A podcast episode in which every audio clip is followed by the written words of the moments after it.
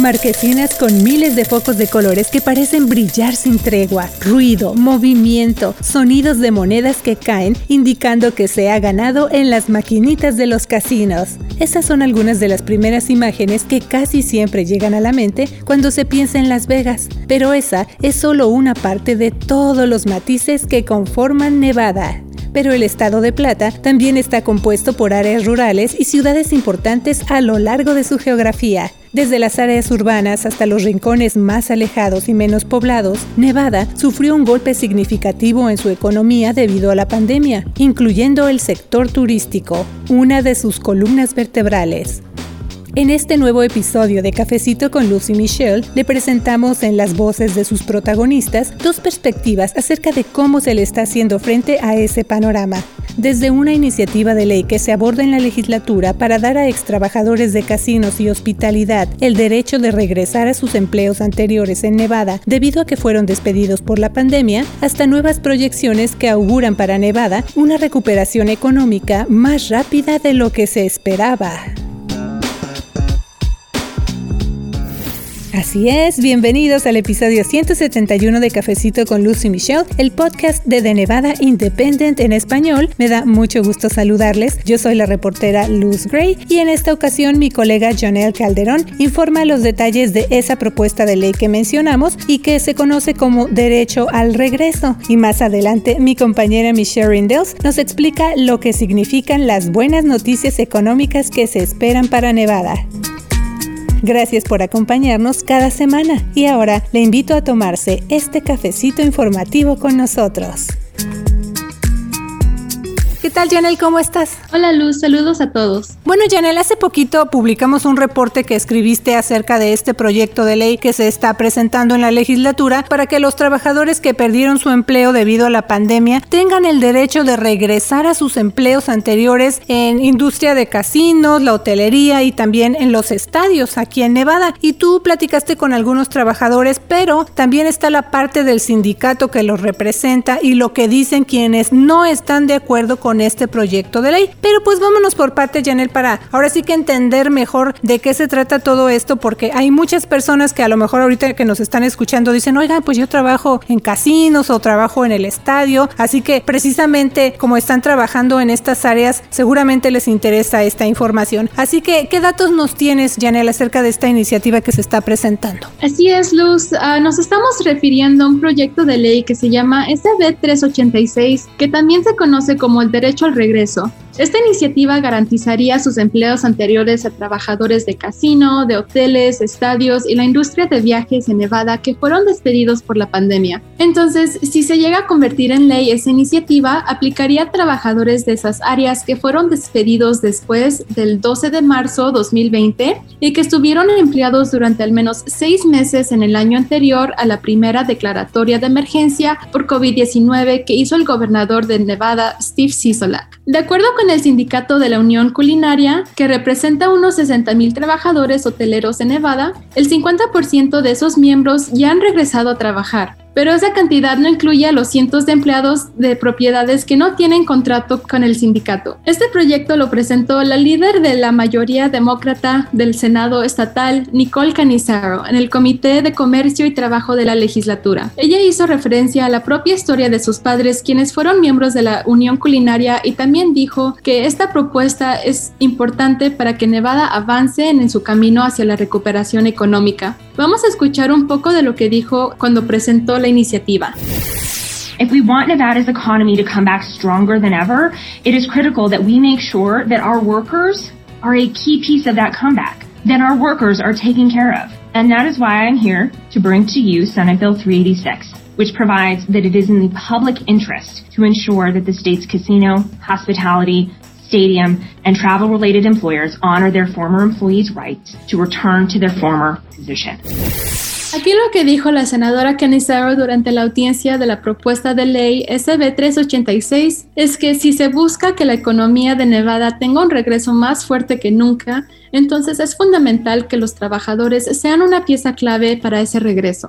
También dijo que la propuesta establece que es de interés público garantizar que los empleadores en las áreas relacionadas con los estadios, hospitalidad, los casinos y los viajes respeten los derechos de sus ex empleados de regresar a los puestos que tenían antes de la pandemia. Sí, Janelle, se trata de una propuesta de ley que es muy importante porque pues hay muchas partes involucradas y además toca uno de los sectores fundamentales para la economía de Nevada, que es el sector de la hospitalidad y el turismo, además de que pues estos gigantes hoteleros también están involucrados, la industria de los juegos y las apuestas y también como estamos mencionando miles de trabajadores incluyendo latinos. Precisamente tú platicaste con algunos de estos empleados quienes fueron despedidos debido a la pandemia. ¿Qué te dijeron algunos de ellos, Janelle? Sí, Luz, hablé con María Balandrán. Ella trabajó durante 18 años en el buffet del hotel Green Valley Ranch en Henderson, pero me comentó que no ha vuelto a trabajar desde el marzo 2020. Vamos a escuchar un poco de lo que dijo acerca de su despido.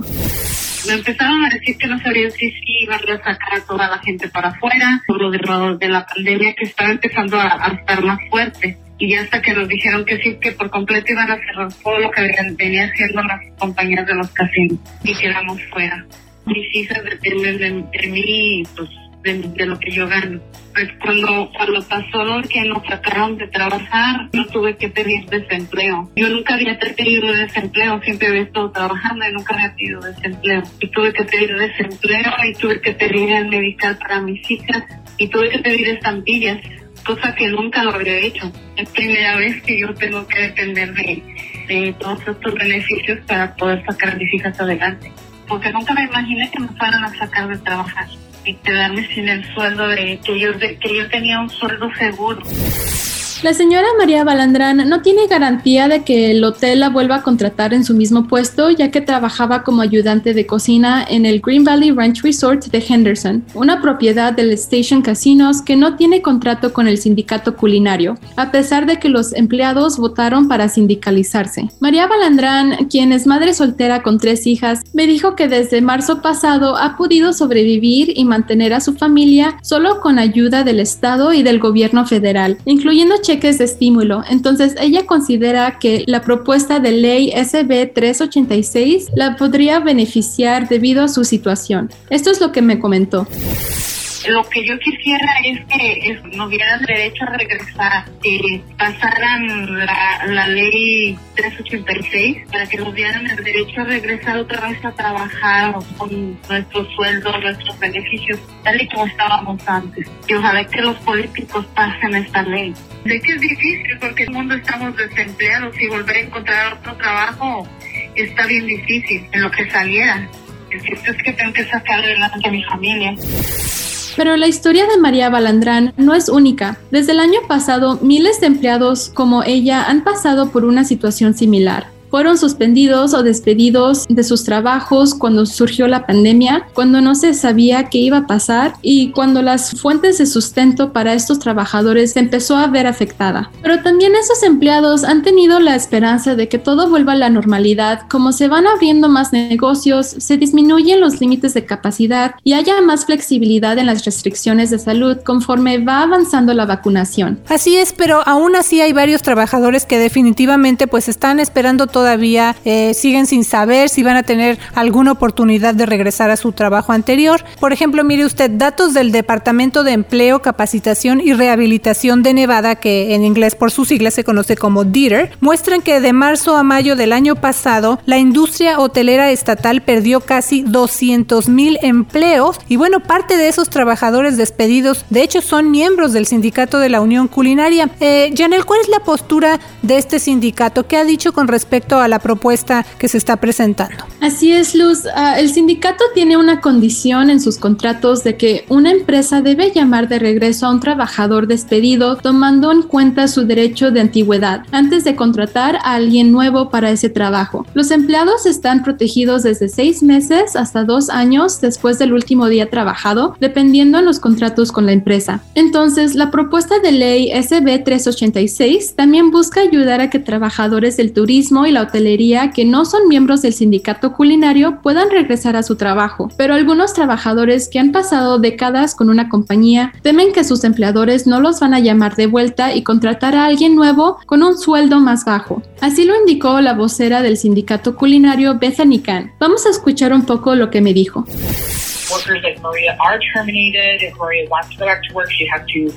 Reapply, re-interview, compete with other workers for the job that she had before, and then be at risk of getting paid three to four dollars less an hour for the same exact job she had before, doing for 18 years. Sí, así lo que dijo Bethany Khan del Sindicato de Trabajadores Culinarios es que empleados como María, que fueron despedidos durante la pandemia, que no tienen protección del sindicato y quieren su trabajo anterior de vuelta, van a tener que volver a solicitar empleo y que entonces María tendría que volver a pasar entrevistas y volver a competir con otros por su trabajo anterior, además de tener el riesgo de que le paguen de 3 a 4 dólares menos por hora por exactamente el mismo trabajo que ella tuvo durante 18 años. Sí, ese es un uno de los argumentos más fuertes que está presentando eh, el Sindicato de Trabajadores Culinarios con respecto al apoyo que le están dando a que se pase esta propuesta de ley, porque bueno, pues están diciendo tantos miles de trabajadores que trabajaron durante muchos años en este sector hotelero, de los estadios, de la hospitalidad y que bueno, pues debido a la pandemia perdieron sus trabajos, pero si ahora pues están, ahora sí que todavía buscando nuevos trabajos, es como volver a empezar para ellos a pesar de toda la experiencia que tienen, entonces está diciendo el sindicato, bueno, pues es prácticamente volver a empezar, tienen que volver a hacer entrevistas nuevas, a lo mejor les van a pagar menos, entonces todo esto es lo que están tomando en cuenta como uno de los argumentos principales para apoyar a esta propuesta. Pero bueno, pues no todos están de acuerdo, de hecho, con esta propuesta de ley de que se les reinstauren estos empleos a los trabajadores que fueron despedidos debido a la pandemia. Janel, ¿qué dicen los que están en oposición a este proyecto? Así es, Luz. Ahorita las compañías afectadas y el sindicato Culinario sigue negociando los detalles de la propuesta de ley porque han habido desacuerdos. Los oponentes dicen que las empresas han apoyado a sus empleados durante la pandemia y que si la iniciativa SB 386 se llega a convertir en ley, entonces se agregaría un obstáculo a sus esfuerzos de regresar a los empleados a sus puestos. Durante la audiencia del proyecto de ley el mes pasado, grupos y compañías hoteleros en oposición comentaron que están en desacuerdo con una disposición del proyecto de ley que dijeron causaría conflictos innecesarios, ya que permitiría a los trabajadores demandar a los empleadores si no cumplen con los requisitos. El senador republicano estatal Keith Pickard dijo durante la audiencia que si se llega a aprobar la propuesta SB 386, le preocupa que las compañías hoteleras tendrían que acudir a las cortes para justificar por qué despidieron a cierta persona y por qué no les han llamado de regreso. Vamos a escuchar. So my concern is if an employer were to say, you know, they laid off a thousand people, they don't anticipate uh, the uh, uh, hotels filling up overnight, as, or at least as quickly as they dropped off. That the employer is likely not to hire on every employee that they laid off uh, on the same day. And so now they're going to have to face a court to justify why they laid off a certain person, um, uh, and then why they didn't hire them at least within the 30 day window uh, that they're afforded here. Sí, ahí lo que explicó el senador Picker es que, por ejemplo, si empleadores despidieron a mil personas, ellos no anticipan que los hoteles se llenen de noche a la mañana y que es probable que los empleadores no contraten a todos los trabajadores despedidos rápidamente en los 30 días permitidos en la propuesta SB 386. Sí, pues como mencionamos, esta iniciativa de ley es una de las más importantes que ahorita se está abordando en la actual sesión legislativa. Ya recuerde usted que cada semana le estamos informando los detalles de esta sesión legislativa que se está llevando a cabo en el norte de Nevada, donde se están abordando muchas propuestas de ley como esta que le estamos informando en esta ocasión. Y bueno, pues esta propuesta de ley tiene mucho peso porque tiene que ver con el sector hotelero y turístico de Nevada, que es prácticamente la columna vertebral de la economía estatal. Pero como tú estás reportando, Janel, el sindicato culinario y las grandes empresas de casinos y hoteles todavía no se han logrado poner de acuerdo y mientras esto pasa, ahí está están miles de trabajadores que perdieron su empleo debido a la pandemia. Ellos siguen en medio de la incertidumbre porque pues no saben qué va a pasar si se pasa ahora sí que esta propuesta y los van a llamar de regreso a sus empleos anteriores o qué va a suceder. Así que cuéntanos qué es lo más reciente hasta ahorita, en qué va esta iniciativa en la legislatura.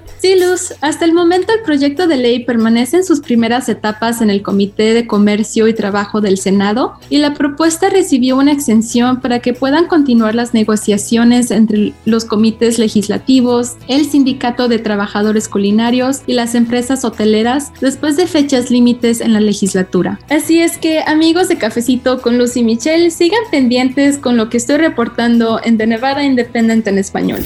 Y bueno, como mencionamos al principio de Cafecito, hay buenas noticias para Nevada porque recientemente se dieron a conocer unos datos que pintan un buen futuro para la economía del estado, un tema que desde luego nos ha preocupado a muchos de nosotros. Así que para platicarle a usted más detalles y lo que significa esto para los nevadenses, también saludo a mi colega Michelle Rindels, ella es editora asociada. Hola Michelle, ¿cómo estás? Hola Luz y saludos a todos. Yo estoy reportando desde la capital de Nevada, Carson City y siguiendo muy de cerca todo lo que está pasando en la sesión legislativa que se está llevando a cabo ahorita para así poder informar en español a nuestra comunidad. Y precisamente pues vamos a iniciar entonces Michelle con la noticia que se dio a conocer este martes de que se proyecta que los ingresos para el Fondo General de Nevada sean más de 910 millones de dólares más de lo que se había pronosticado en diciembre, o sea, es mucho dinero. Esto significa que esos nuevos fondos se van a poder utilizar en mejorar muchas áreas y programas aquí en el estado. Entonces eso es mejor de lo que se esperaba, sobre todo por el golpe tan fuerte que ha recibido la economía de Nevada debido a la pandemia. Además, esto es importante que lo sepamos, que usted lo sepa, porque a veces son temas que se nos pueden escapar, que pueden pasar desapercibidos, sobre todo para la comunidad hispana, que representa una de las fuerzas laborales más importantes del estado. Pero vamos por partes, Michelle. Todo esto se dio a conocer durante algo que se llama Foro Económico. ¿Qué es ese foro y por qué es tan importante? Sí, Luz, el foro es un grupo de cinco economistas y ellos analizan todas las tendencias de la economía. Están hablando de cosas como cuáles leyes uh, han aprobado el Congreso y hay cheques de estímulo y cuántos turistas están visitando Nevada. Y todo eso, hay muchas tendencias que influyen cuántos dólares en impuestos Nevada recoge cada año, cada dos años. Entonces ese grupo de economistas están estudiando todas las tendencias en Nevada y también en todo el país para determinar cuánto dinero va a brindar todas sus fuentes de, impuestos en el estado de Nevada. Y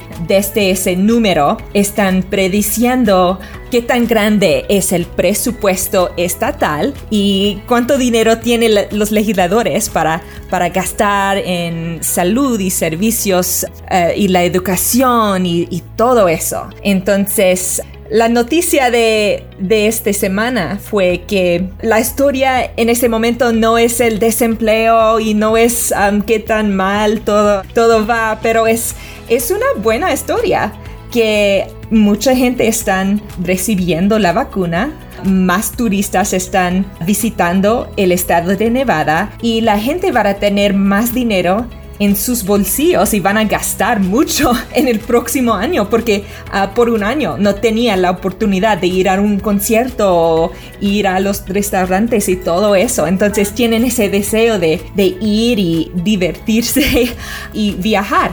Entonces es una noticia buena. Entonces, esta junta de economistas y expertos de la que estamos hablando se estableció en 1993 y se reúnen en mayo de cada año non para revisar los pronósticos o cómo le podría ir a las siete principales fuentes de impuestos que tiene Nevada. Estas siete áreas que generan impuestos para nuestro estado son, por ejemplo, el impuesto sobre las ventas y el uso, impuesto de tarifa porcentual sobre los ingresos del juego y apuestas, por supuesto, una área muy importante, también impuesto a las primas de seguros, impuesto comercial modificado, impuesto a los cigarrillos y también impuesto al entretenimiento en vivo y también otro impuesto que es el de transferencia de bienes inmuebles. Entonces, esto es importante porque el dinero que se genera por estos impuestos que estamos mencionando que se cobran en estas áreas forma la mayor parte de ingresos para el Estado y todo ese dinero, como ya mencionaste Michelle, se usa en diferentes áreas y programas que benefician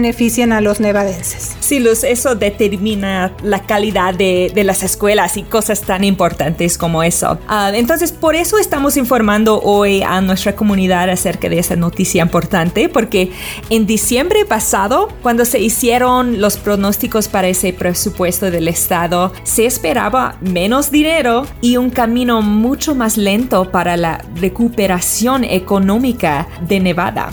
Y Michelle, ¿a qué se debe todo este cambio positivo que estamos eh, informando en el dinero que se espera recibir ahora de estas siete fuentes principales de impuestos en Nevada? Sí, Luz, eso se debe a varias razones. Una de esos es gracias a un impulso mucho mejor de lo esperado en la vacunación COVID-19. El gobernador de Nevada, Steve Sisolak, resaltó eso en un mensaje acerca de las noticias del foro económico. El gobernador dijo que cada vacuna que se pone en un brazo pone a Nevada más cerca en su camino hacia una recuperación completa. Otra razón que los expertos del Foro Económico ah, tomaron en cuenta para sus pronósticos positivos en el futuro de Nevada son los diferentes programas federales que ha estado recibiendo el Estado. Por ejemplo, muchos eh, nevadenses han recibido cheques de estímulo uh, y también desempleo, todo eso. Todo eso es parte de dinero federal.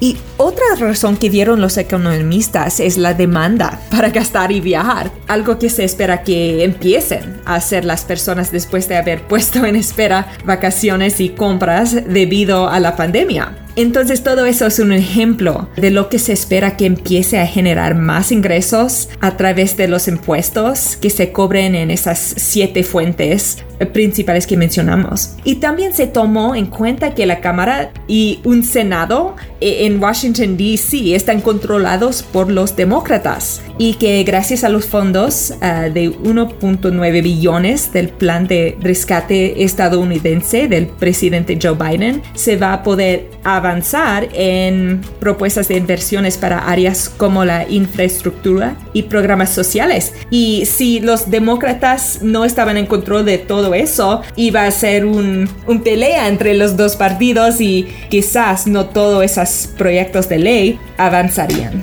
Pero bueno, Michelle, cuando hablamos de economía y proyecciones tenemos que hablar de números, ahí es donde viene la parte que a veces se nos hace un poco difícil de entender. Pero ayúdanos precisamente a eso, Michelle, a entender mejor qué cambio con respecto a lo que habían proyectado en diciembre pasado los economistas del Estado, porque el panorama no se veía muy alentador debido a la pandemia, Michelle. Sí, Luz, la revisión en ese pronóstico tiene una mejoría notable con respecto a las proyecciones de ingresos. En diciembre, cuando los analistas proyectaron ingresos por 8.5 billones de dólares para los próximos dos años. Y por eso es un nivel uh, más bajo que en los años anteriores. Entonces los legisladores estaban cortando programas. Fue muy triste. Estaban cortando servicios a, a los niños con discapacidades y haciendo todo eso, cortando programas cada día. Entonces esa noticia buena que los impuestos van a brindar más dinero va a cambiar todo eso. La legislatura no tiene que cortar todo, está renovando los fondos para todos esos programas.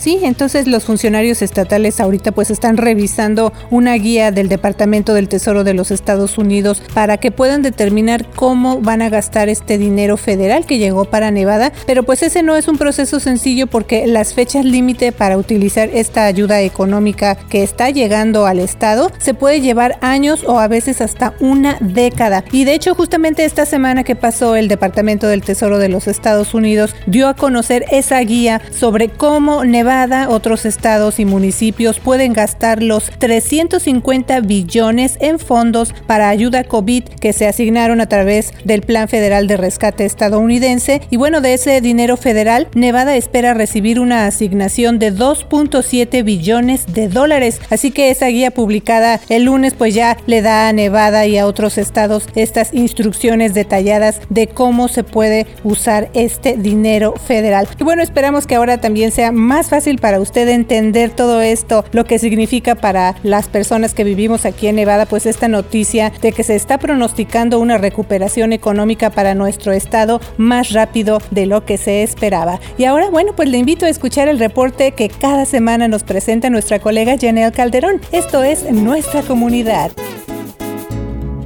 El Departamento de la Policía Metropolitana de Las Vegas advierte al público sobre llamadas falsas para evitar ser víctima de estafadores que utilizan números de teléfono que parecen ser de la policía. La policía indicó que los números fraudulentos se están utilizando para solicitar dinero con el fin de evitar una supuesta investigación. Las autoridades enfatizan al público que nunca se pondrán en contacto con alguien para ninguna de las siguientes razones. Exigir el pago inmediato de órdenes judiciales o multas de tráfico, amenazar con arrestos por falta de pago, solicitar por teléfono números de tarjetas de crédito o débito, pedir información personal como un número de seguro social, ni para vender o solicitar dinero por cualquier tipo de servicio, incluyendo seguros para gastos funerarios. Para conocer más acerca de otros tipos de estafas telefónicas y crímenes financieros y qué acciones se pueden tomar, los interesados pueden visitar la página de internet de la policía